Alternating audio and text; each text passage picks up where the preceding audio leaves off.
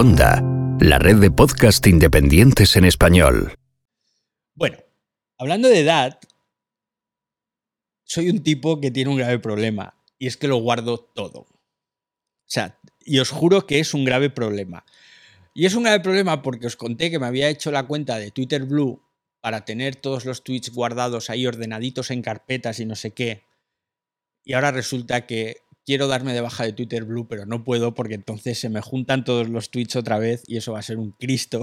y entonces, como lo guardo todo, pero guardando, guardando, en el mes de mayo, el amigo Eduardo Tornos, ese, ese gran, gran, gran sabio tecnológico, jefe de los jefes, puso un tweet en el que más o menos reflexionaba de cómo había cambiado la industria de la telefonía móvil en estos últimos 30 años, ¿no? Y era un tuit así muy chulo y ponía una, infografía, eso sí era una infografía, en el que se veía la cuota de mercado de las principales marcas en el año 2021, al cierre de 2021. Entonces yo me vine arriba porque es un tema que sabéis que me apasiona, que lo he mamado, lo he vivido, y empecé a decirle, bueno, pues que, ¿cómo lo digo? Que todas esas empresas que habían desaparecido, le hace Nokia, le hace Ericsson, le hace Sony, tal, del panorama de la telefonía, pues que no era porque no se hubiesen sabido adaptar, sino que en mi opinión fue porque quienes dirigían el barco no supieron ver lo que venía. Porque si quien dirige el barco es quien dice hay que adaptarse, la empresa se adapta. Lo que pasa es que, claro, fue la época que os acordaréis, ¿no? Pues de cuando salió, bueno, años después, cuando salieron los primeros iPhone y todo el mundo se reía, va, un teléfono sin tecla, no sé qué. Entonces, Eduardo me respondió con un tweet y ahora cito textualmente, abrimos comillas, esto está pidiendo charla en Twitter Spaces. Da para hablar un rato largo de innovación, adaptación e insistencia en el error. Y este fin de semana me encontré ese tweet de rebote y digo, ostras, voy a mirar cifras. Y me he puesto a mirar cifras. Y entonces me he ido a Garner, me he ido a IDC y me he ido a, a fabricantes, ¿no? Ya en los años actuales, en los últimos años, los fabricantes dan cifras de ventas y demás, menos Apple, pero Apple lo pillamos por otro sitio, entonces sobre todo Garner y DC. Y digo, vamos a ver en estos últimos 30 años, que es lo que decía Edu, cómo ha cambiado la cosa. Y hoy os lo voy a contar porque es muy gracioso. Es muy gracioso ver que en el año 1992, diciembre de 1992, porque todos los datos que os voy a dar hoy y lo que os voy a contar ahora es en diciembre, es decir, al cierre del año, en el mundo había dos grandes fabricantes de telefonía. Solo dos. Uno era Nokia que tenía una cuota de mercado del 42,1% y el otro era Motorola, que tenía el 57,9%. O sea, Nokia y Motorola se lo comían todo. Año 1992. Es que no hace tanto, ¿eh? Fue un año después, en 1993, cuando empiezan a aparecer ya otros fabricantes, ¿no? Y empiezas a ver por ahí que si Ericsson, que si no sé quién. Y en el año 94 aparece un nuevo jugador. Sony. Y Sony entra ya ahí junto con otra empresa japonesa para más señas llamada NEC y ya empiezan a fastidiarle ahí el, duopolio que tenían los amigos finlandeses de Nokia y los americanos de Motorola. Ahí pues entra NEC, entra Siemens, la alemana, con un porcentaje muy bajito, pero ya empieza. Y sobre todo empiezan a aparecer marcas desconocidas y muy pequeñitas, ojo, en Europa. La cosa más o menos, años 95, 96, están igual, pues Motorola, Nokia se lo llevan todo. Pero mira tú que en el 97 aparece un jugador nuevo que os va a sonar. Samsung. A cierre del año 97, Samsung ya tiene un 2,8% de cuota de mercado un mercado que siguen dominando Nokia y Motorola, en el que aparece LG, en el que siguen estando Siemens, NEC y ojito, porque Sony tiene un 13% de cuota de mercado. O sea, Sony en el año 97 tenía un vendía móviles por un tubo. Y bueno, pues van pasando los años, año 98, año 99, año 2000, y aparece una empresa nueva, canadiense para más señas, y al cierre del año, RIM, es decir, BlackBerry, ya tiene un 1,6% de cuota de mercado que se dice pronto, pero ya metía la patita. Empieza a ocurrir una cosa que es la segmentación del mercado. Empiezan a aparecer un montón de fabricantes y lo que dominaban Nokia y Motorola en los años 2001, 2002, 2003 empieza a ser un batiburrillo de marcas. Y tienes a Samsung con un 10%, Nokia sigue cortando el bacalao, 35% de cuota de mercado, que es muchísimo. Motorola se hunde y pierde fuelle, baja un 15%. Acordaos que Motorola, os he contado que tenía el 58% del mercado en el año 92. ¿eh? Pues 10 años después se ha quedado en el 15%. Y aparecen también LG, Sony, que ya os he dicho, Siemens, BlackBerry, Palm. ¿Os acordáis de las Palm? ¿Os acordáis de la Palm? Aquella especie de PDA que lleva un lapicito súper elegante de ejecutivo. si no tenías una Palm, no eras nadie en aquellos años. ¿eh? Y bueno, Palm entra a lo grande en 2004, 6% de cuota de mercado, y en 2005-2006 sigue la fragmentación, sigue perdiendo fuelle Motorola, Nokia sigue inamovible, un tercio del mercado mundial todavía, pese a que competía con Samsung, con Palm, con BlackBerry, con Motorola, con Sony, nada. A Nokia no la tocaba nadie. Y en el año 2007 llega Apple. Llega Apple, presenta su primer iPhone y cierra el año con una tímida cuota de mercado, 2,2%. Nokia sigue con su 35% encima creciendo. Creciendo a costa de Sony, creciendo a costa de LG, creciendo a costa de BlackBerry. Y al año siguiente, cuando ya Apple llevaba un año y pico en el mercado, ya tiene un 10% de la cuota. Que es mucho. Había superado a Motorola, había superado a Sony, había superado a LG. Y Nokia empieza a bajar. Los siguientes años, pues 2009, 2010, lo que se va viendo es un crecimiento bestial de Apple, pero curiosamente no perjudicando a Nokia. Nokia os he dicho que llegó a tener más de un tercio de cuota de mercado, pero es que fijaos, en 2010 tiene un 28,4, o sea, apenas ha perdido nada. Y Apple, por su parte, ha crecido una barbaridad, hasta el 22%. ¿Por qué ha crecido tanto Apple? Pues porque han desaparecido LG prácticamente, ha desaparecido prácticamente Sony, Palm ya no existe en el mercado, Siemens ya no existe en el mercado, NEC ya no existe en el mercado, y todo eso, pues, son marcas que en su día vendieron muchos móviles. En el 2011 Sony ya prácticamente es residual, LG y BlackBerry empiezan a perder fuelle. En 2013 Apple supera a Nokia por primera vez. Y en 2015 llegan los chinos. Llegan los chinos. Llega Huawei, llega Xiaomi, llega Oppo, os suenan todas esas marcas, ¿no? Porque coinciden en 2015 con la debacle ya total y absoluta de Nokia.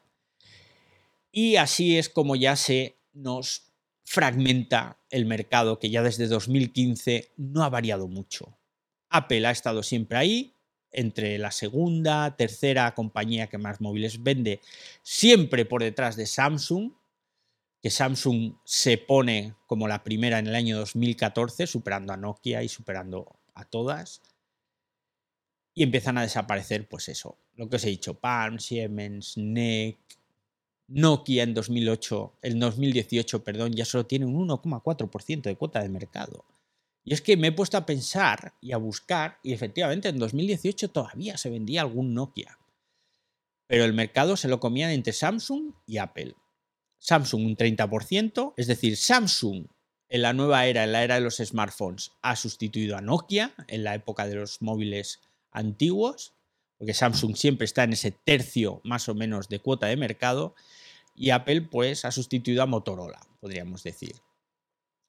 2019 ocurre una cosa curiosa y es que una empresa lo peta, una empresa china, que se llama Huawei.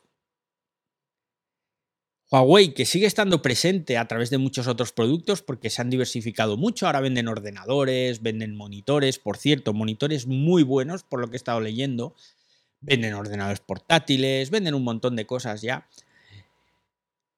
Pero en 2019 su principal línea de negocio eran los móviles, sin olvidar, por supuesto, que Huawei ha sido el líder mundial en despliegue de antenas y de servidores para telefonía que prácticamente la mitad de todas las antenas de telefonía del planeta son de Huawei. Eso no lo podemos olvidar, ¿no?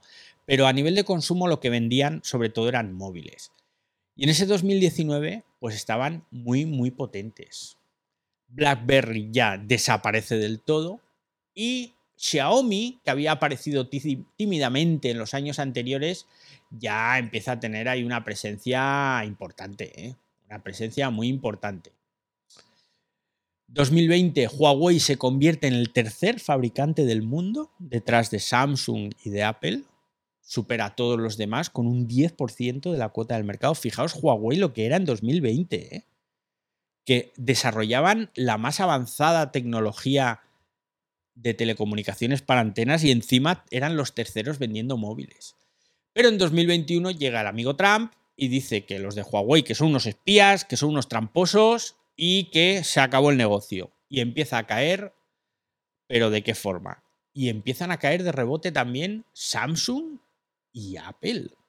Un poquito, pero es curioso cómo llegan todas las otras marcas, llegan Oppo, llegan eh, Xiaomi, que van ahí creciendo, creciendo, creciendo, y al final pues estamos al cierre de 2021 con un mercado en el que Samsung y Apple están casi, casi empatadas. Fijaos, Samsung vende el 27,8% de los teléfonos del planeta y Apple el 27,3%. Huawei se sigue manteniendo porque en China Huawei sigue teniendo muchísima, muchísima presencia, pero ya tienes a Xiaomi por delante, a Oppo comiéndole la tostada y a ver qué pasa. Y esta es la historia de la telefonía móvil de los últimos 30 años. Yo no sé si os ha interesado. A mí es que me pareció este fin de semana cuando veía todos los datos. Me encanta lo que, lo que has dado de datos y me recuerda que Nokia se quedó atrás cuando dejó de modernizar las cámaras y lo mismo pasó con Sony que empezó a tener muchas fallas y empezamos a dejar de comprarlo. Yo recuerdo esas, esas ocasiones. En el caso de Nokia, yo reconozco que fui un enamorado absoluto de Nokia siempre. Yo también, Me yo encanta. también. Y es más, sí. los últimos Nokia, aquellos que salieron con Windows Phone, ¿os acordáis del Windows Phone? Sí, Aquellos Nokia, había un par de ellos que tenían unas cámaras que eran de otra galaxia. O sea, eran las mejores cámaras Sí, que había en el mundo. pero luego las, luego las estropearon, David. Sí, pero eso vino después. Pero ya esos teléfonos con Windows Phone, que Windows Phone, el diseño era muy chulo, con aquellos bloques por cuadros y tal, era muy chulo, Sí, pero era una padre. patraña. Funcionaban fatal, fatal.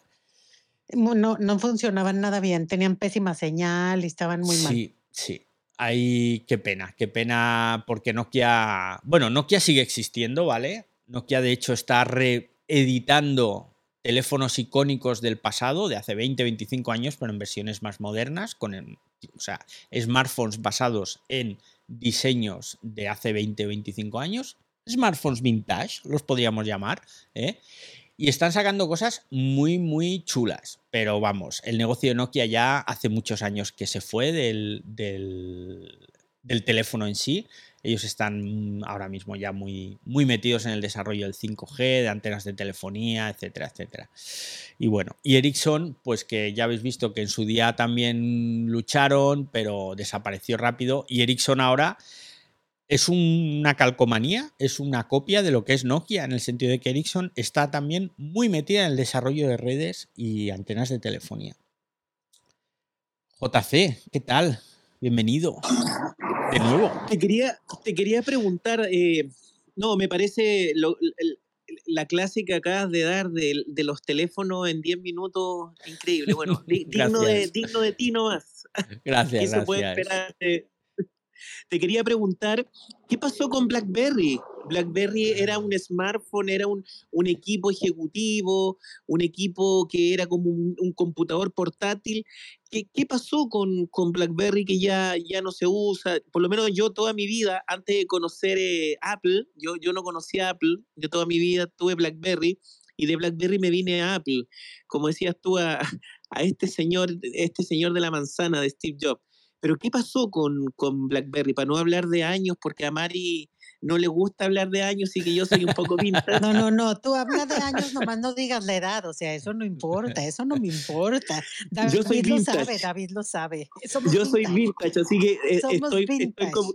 Exacto. ¿Qué pasó con BlackBerry, eh, David? Pues mira, con BlackBerry pasó lo mismo que pasó con Nokia, lo mismo que pasó con Samsung, lo perdón, con Ericsson. Pasó que no supieron ver la llegada de los smartphones. BlackBerry tuvo el pico más alto de ventas allá por el año 2010, que tenían, yo diría que una cuota del mercado, espera, lo, lo voy a mirar, que lo tengo aquí apuntado en el Excel. Mira, en el, al cierre de 2010 tenían un 15,5% de cuota de mercado. Eran el tercer fabricante del mundo. Ojo, vendían más que Samsung. Pero ya era la era de los smartphones. Entonces, Apple vendía mucho, Samsung empezaba a crecer mucho con sus smartphones y BlackBerry intentó evolucionar hacia el smartphone. De hecho, sacaron varios modelos ya en sus últimos años cuando veían que tenían que actualizarse. Sacaron dos modelos extraordinarios, pero extraordinarios. Yo, de hecho, tuve uno durante cerca de un año en mis manos y era algo increíble porque tenía toda esa tecnología corporativa que acaba de decir JC, de seguridad, de privacidad, la metieron dentro de un smartphone con pantalla táctil, pero, pero el sistema operativo fallaba. Ellos tenían muy bien implementado todo su funcionamiento de teclas y tal, entonces traspasar eso a una pantalla táctil no es algo que hagas fácilmente y en lugar de haberlo hecho años atrás, porque BlackBerry lo podía haber empezado a hacer eso en 2007, 2008, que, que ya eran fuertes en el mercado, pero esperaron mucho. Esperaron al año 2010, Apple estaba imparable, Samsung estaba creciendo, Nokia empezaba a caer y BlackBerry pues perdió ahí la oportunidad, perdió el tren. Y el tren lo perdió por, una vez más, quienes la dirigían. Cuando ya desapareció del todo, BlackBerry que pertenecía, BlackBerry era la marca comercial del dispositivo, pero RIM era el fabricante, que era Research in Motion, RIM, entonces RIM se vendió con todas sus patentes a una empresa eh, cuyo nombre ahora no recuerdo, que reeditó algún BlackBerry hace un par de años o tres, pero ya no son BlackBerries. Es simplemente una empresa que fabrica teléfonos como rosquillas y que compra marcas para ponerle ahí el sello y decirte, bueno, pues esto es una BlackBerry, esto es un Alcatel, pero no, es todo lo mismo, solamente cambian el, el logotipo. Y no tuvo, no tuvo gran éxito, no tuvo gran éxito. Y recuerdo, David, que la BlackBerry tenía el teclado físico que a la gente joven le gustaba al principio por- porque podía escribir más rápido. Sí. Pero no lo supieron, no supieron aprovecharlo eso tanto, no pulirlo tanto, se tuvo el cambio al smartphone ya táctil de pantalla, ¿no? Que ahí es donde se perdieron. Entonces, A ver, vendieron mucho, ¿eh? Porque Sí, sí. estamos hablando de cuatro años buenos, cuatro o cinco años buenos. Mm, Yo creo que entre 2006, 2005-2006 hasta 2010, 2011, eh, se hincharon a vender teléfonos, ¿eh? Ojito. Entonces, oye, pues dices, chapó, ¿no? Una empresa canadiense que tampoco es eh, en esos momentos, además, todo el proceso de fabricación era distinto, no era todo tan robotizado, no se hacía todo en China, igual que ahora. Así que, pues montabas tu fábrica, tu sistema de producción, distribución, el marketing, tal. Y oye, pues llegar a ser el tercer fabricante del mundo tiene mucho mérito, sobre todo eso. Competías con Nokia, que seguía estando ahí, y con un Apple que subía imparable con el iPhone. Entonces, bueno, y luego con el poderío de Samsung. O sea que en 2010 BlackBerry vendiera más que Samsung, pues oye, tiene su, tiene su aquello. Y bueno, pues hasta aquí el ciberdiario de hoy, ¿eh? Ya sabéis que esto es el ciberdiario, el primer podcast sobre tecnología que grabamos a través de Twitter Spaces y que luego vamos publicando a través de Cuonda Podcast. Muchas gracias, un abrazo muy fuerte, no paséis mucho calor que aquí en Mallorca nos estamos cociendo y ya sabéis. ¡Hasta luego, usuarios!